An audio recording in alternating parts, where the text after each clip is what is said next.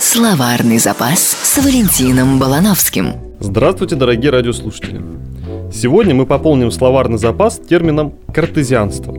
Картезианство никак не связано с выращиванием цветов, например, гортензий. Единственное, что взращивает картезианство, так это дух здорового сомнения и веру в силу разума. Картезианством называется направление философии и науке, родоначальником которого стал известный математик Рене Декарт. Дело в том, что его фамилия на латыни звучит как Картезий, поэтому его учение получило название картезианство. Декарт жил и творил в 17 веке. Он стал родоначальником рационализма, одного из двух мощнейших философских течений нового времени. Декарт был представителем метафизического дуализма, то есть он полагал, что у мира есть два начала, две субстанции, которые лежат в его основе. Первое – это вещь мыслящая или rei cogitans.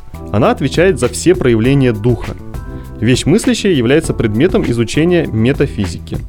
Вторая субстанция – это вещь протяженная или рей экстенса. Она образует все объекты материального мира. Вещь протяженная является предметом изучения физики. Главным источником достоверного знания Декарт считал разум. Соответственно, постигать мир предлагал с его же помощью. Даже создал свое учение о методе, которое во многом сформировало теоретическую основу современного научного познания – во главе метода Декарта стояла математика. Он полагал, что в поисках истины нужно отталкиваться от очевидных и простых положений, подобных постулатам и аксиомам математики и геометрии. Особую роль Декарт отводил интуиции, который понимал как некий скачок в размышлении, благодаря которому можно пропустить несколько шагов в открытии истины. Это похоже на концепцию, согласно которой под интуицией понимают непроизвольную работу мозга по отысканию ответа на какой-то вопрос – но поскольку эта последовательная работа нами не осознается, нам кажется, что мы совершенно случайно в результате некоего озарения пришли к ответу. Это и называем интуицией. Исходной точкой всякого мышления по Декарту является сомнение. Однако единственной несомненной вещью является сам факт того, что мы мыслим.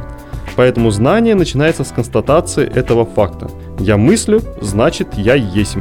Или мыслю, значит существую. Из этой аксиомы Декарт по сути выводит целую вселенную. Если вы хотите познакомиться с общей конвой картезианства, рекомендую прочитать труд Декарта «Размышления о методе». Словарный запас с Валентином Балановским.